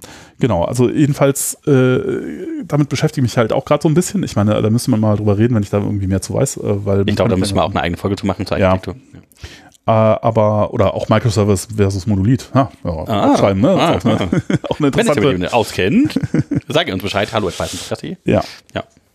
Äh, äh, genau. Was ich, was ich halt gerade versuche, ist halt mich mit diesem äh, was macht man denn eigentlich so üblicherweise, wenn man jetzt eine Architektur, äh, wenn man überhaupt so ein bisschen Architektur haben möchte, äh, wie macht man das denn? Und äh, zum Beispiel, was ich, ein schönes Zitat, was es halt in dem Buch, diesem Software Architecture Patterns with Python Buch, das ich da so lese, äh, zulese, äh, gibt, ist halt, und ähm, ja, das fällt mir halt dazu äh, äh, dann, dann auch ein, wenn man sagt, ja, super, weil das, das ich kenne das, das ganz, ganz viele Leute, ah, super, Microservice voll gut äh, oder sonst wie irgendwie. Äh, ja, äh, der, der, das hatte mal, glaube ich, der Autor von, äh, von Clojure, der Programmiersprache Rick Hickey oder äh, Rich Hickey, oh, ich weiß gar nicht, wie, wie heißt der nochmal, äh, hat das gesagt, meinte so, ja, äh, es gibt immer unter, Öko, äh, unter Ökonomen den Witz, ja, so Ökonomen kennen äh, irgendwie den Preis von allem, aber den Wert von nix.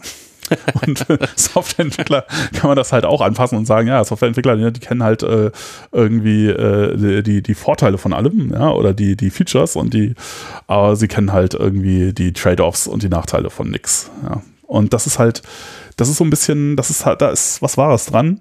Und ähm, zum Beispiel eben, das ist da, da, wir hatten ja letztes Mal diese Fast API-Episode oder so. Also, das ist so, also ich weiß nicht, würde es, würde man, man auch, wenn, wenn ich das so, auch bei, bei Talk Python to oder so, wenn ich das höre, ich höre immer so, ja, das ist alles voll gut und so. Aber da, es gibt ja auch Nachteile, die das hat, wenn man das jetzt so macht. Also wenn man jetzt zum Beispiel sagt, man nimmt jetzt ähm, Fast API, nehmen wir mal einfach ein Beispiel, nimmst halt Fast API, SQL Model und ähm, so und ähm, alles funktioniert mehr, mehr oder weniger automagisch. Was ist der große Nachteil an dieser Geschichte? Erzähl. Tja, da würde ich sagen, eben, da bist du schon typischer Softwareentwickler. Die, die meisten würden sagen, ja, das hat doch keinen Nachteil, das hat nur Vorteile. Na, es hat halt schon Nachteile und der Nachteil ist halt, ähm, wenn du halt von SQL Model erbst, dann kannst du das nie wieder ändern. Wenn du jetzt auf die Idee kommst, irgendwie, wir, wir machen das, also, oder du stellst halt fest, irgendwie, du misst das, du hast viele kleine Sachen, die halt serialisiert, serialisiert werden müssen, das ist halt zu langsam, das funktioniert irgendwie nicht. Und das ginge besser, wenn ich das jetzt irgendwie mit NumPy machen würde oder keine Ahnung, dann das kannst du nicht mehr anpassen. Das ist halt einfach, dann hast du halt mehr oder weniger verloren. Naja, du, du könntest ja schon einen Export der Datenbank machen und Import wo an anderer Stelle, musst dann eine kurze Downtime kaufen und so, also Conversion dazwischen schalten. Also irgendwie geht das ja schon.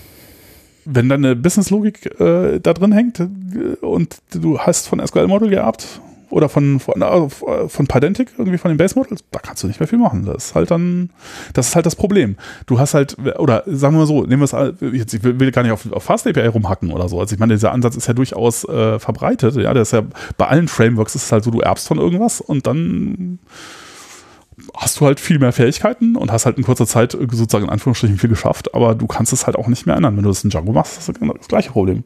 Wenn du in Django äh, irgendwie erbst du ja von äh, Models. irgendwas Model und äh, hast da deine Fields und so.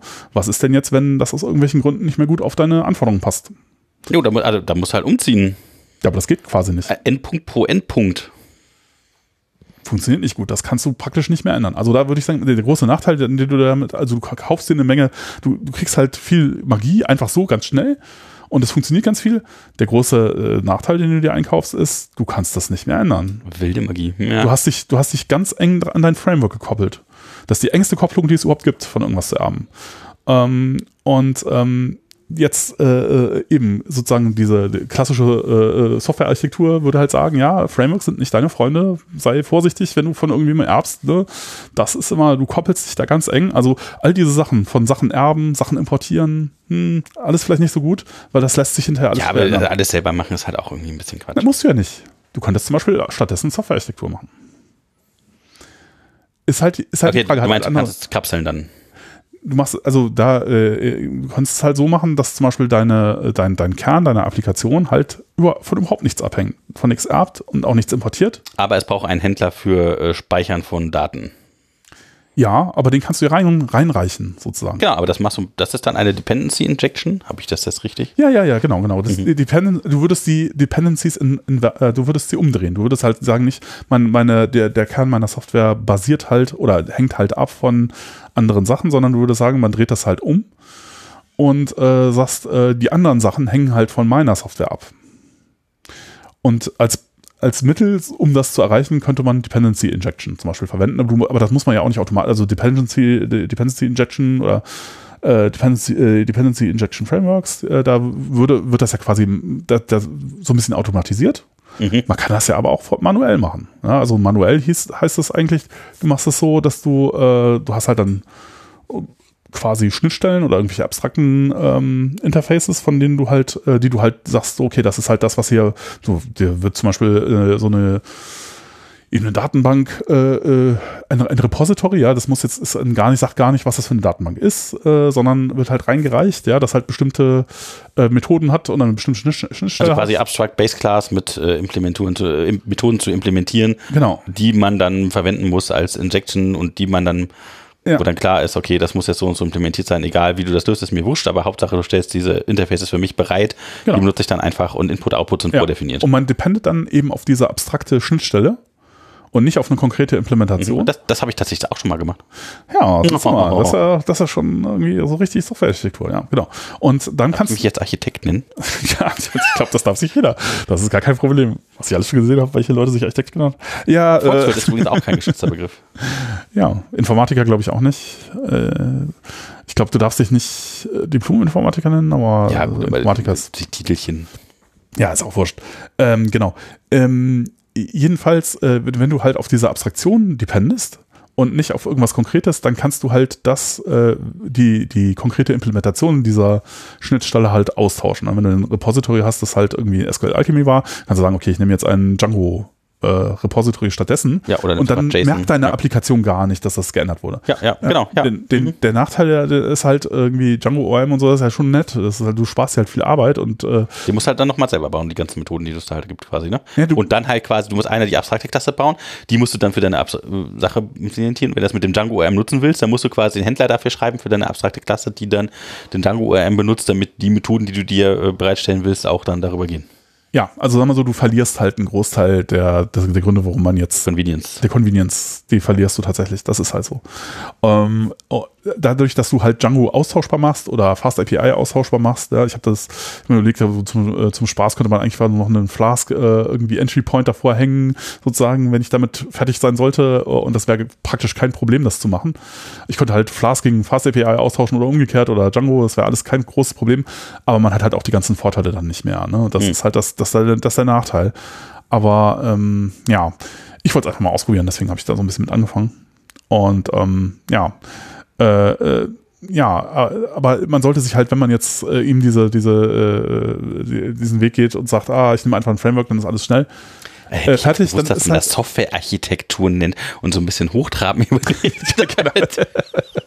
ja, ja, man also, muss halt ja. so entsprechend verfassen. Ja. ja, abstrakte Interfaces bauen, damit man so ein bisschen die Dependency Injection auslagern kann und damit man reduziert die Abhängigkeiten seiner eigenen, ja, seiner eigenen Codes von anderen Dingen und die einfach austauschen kann. Das ist also diese, dieses Pattern der Dependency Injection in diesem Fall, mit diesem abstrakten Ansatz, ist, glaube ich, eine richtig gute Idee, wenn man Skalierung möchte in irgendwann. Ja, es hat halt auch so Vor- und Nachteile. Also es hat halt den, den Vorteil, dass du dann eben flexible Sachen austauschen kannst und so und dann halt nicht davon abhängst, dass du, wenn, wenn irgendeine von deinen Dependencies halt sich als nicht so gut erweist und du willst was anderes machen, dann kannst du das halt tun. Hm.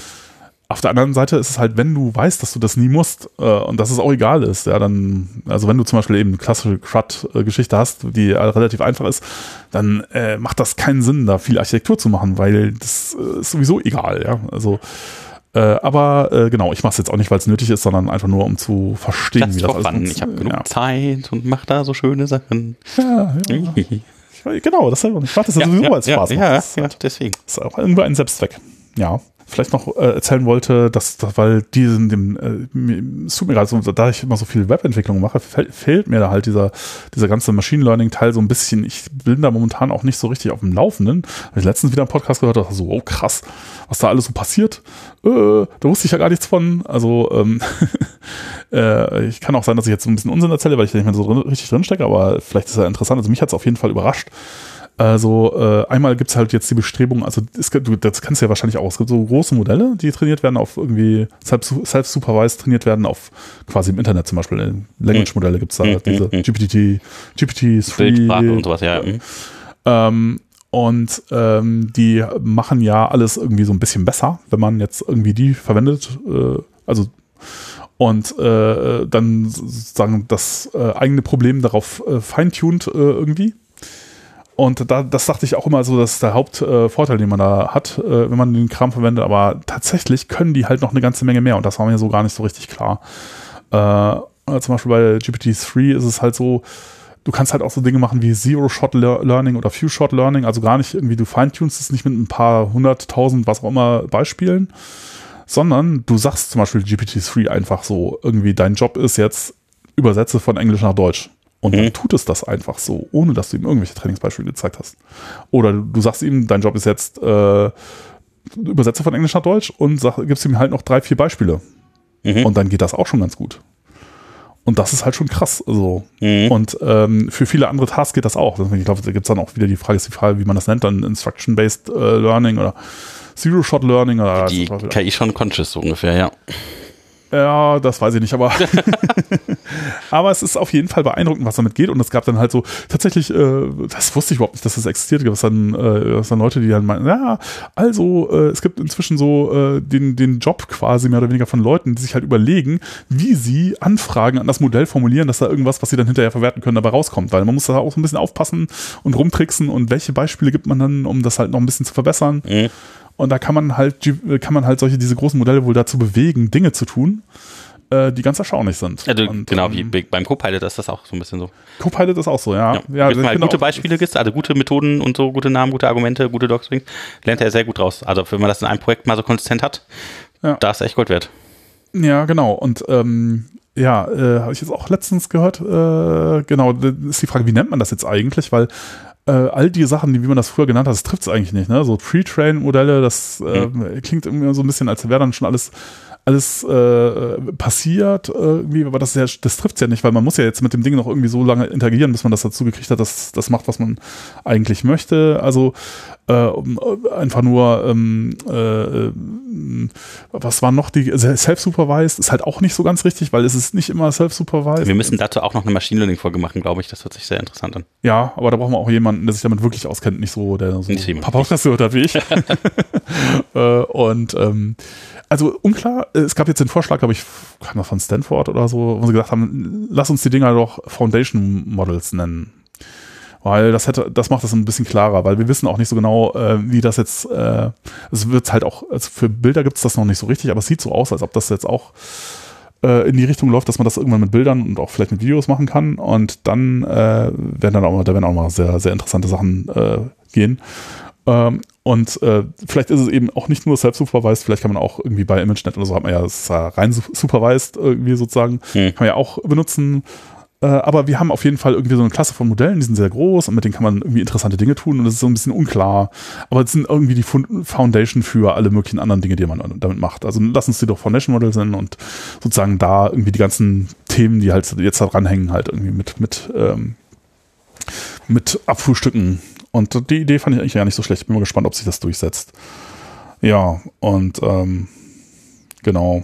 Ja, und dann ist halt so, dass der, auch der Fortschritt in dem im ganzen Deep Learning Bereich war in letzter Zeit so stark. Das konsolidiert sich jetzt auch alles so ein bisschen, finde ich auch ziemlich cool. Da gibt es halt irgendwie ähm, Leute, die auf äh, äh, GitHub irgendwie jetzt die ganzen Sachen polieren. Also das hatte ich früher auch mal so, wenn man sich jetzt anguckt, so diese ganzen Leute, die in diesem ähm, Forschungsumfeld tätig sind. Ne? Also wenn man sich den Code anguckt, mh, mm, so mh, mm, ist halt oft theoretisch äh, sehr avanciert und äh, irgendwie Leute machen sich da viele Gedanken und so, sind sehr kreativ und äh, äh, machen irgendwie äh, krasse Mathematik, aber irgendwie jetzt so den Code, den sie schreiben, ist manchmal schon so ein bisschen, also da geht auf jeden Fall noch was. Also das ist jetzt noch nicht der letzte. das ist jetzt lieb ausgedrückt. Ja, ich meine, klar, es, man kann ja auch nicht in allem gut sein, ne? Das ist halt irgendwie so, man muss sich auf irgendwas beschränken.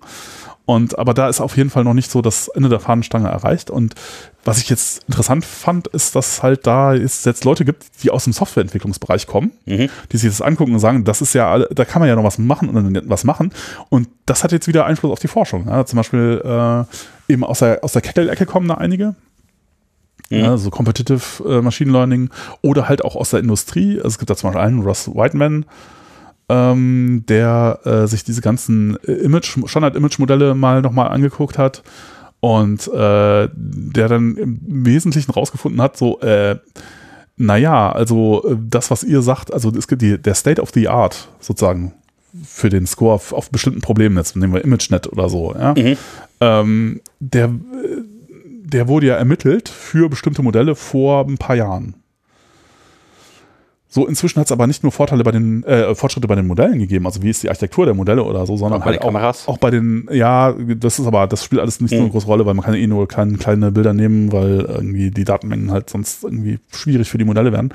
Aber äh, nee, wo, wo sich was getan hat, ist zum Beispiel sowas wie, wie trainiert man die Dinger eigentlich? Also wie sind die Hyperparameter, mit denen man äh, die, äh, die, die man benutzt zum Trainieren? Wie äh, da gibt es halt auch eine Menge Zeug. Es klingt wirklich so, also das ist ja super interessant alles, aber ich glaube, wir sind jetzt in der Episode so oft hin und her gesprungen, dass wir da unbedingt nochmal genauer drüber reden müssen in einer eigenen Episode.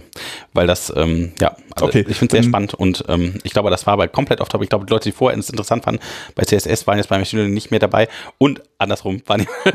okay, gespannt. Ich bin, ich bin gespannt. Ja, also äh, wir machen auf jeden Fall noch eine Episode zu, du hast es versprochen. Ihr seht, äh, Jochen ist ja auch sehr äh, ja, ja, belesen ja. und find, find das, äh, find das auch super interessant. Ich finde das super interessant. Vielleicht nochmal kurz zum Abschluss zu bringen. Also es ist auf jeden Fall so, dass jetzt, dass man sagt, dass der äh, quasi gesagt hat, also wenn man jetzt die ganzen Fortschritte, die es in anderen Bereichen gibt, jetzt nochmal mit den alten Modellen zusammennimmt, dann stimmt die Baseline nicht mehr. Ja, es, ist, es ist halt nicht so, dass die Modelle von damals schlecht wären. Es ist nur so, dass die Methoden, mit denen wir die trainiert haben damals, sind halt vielleicht nicht so gut gewesen. Mhm. Wenn wir die heute mit den besseren Methoden trainieren, dann upsala, für manche Probleme sind die doch wieder State of the Art. Mhm. Ja, so, äh, und äh, dann, äh, ja.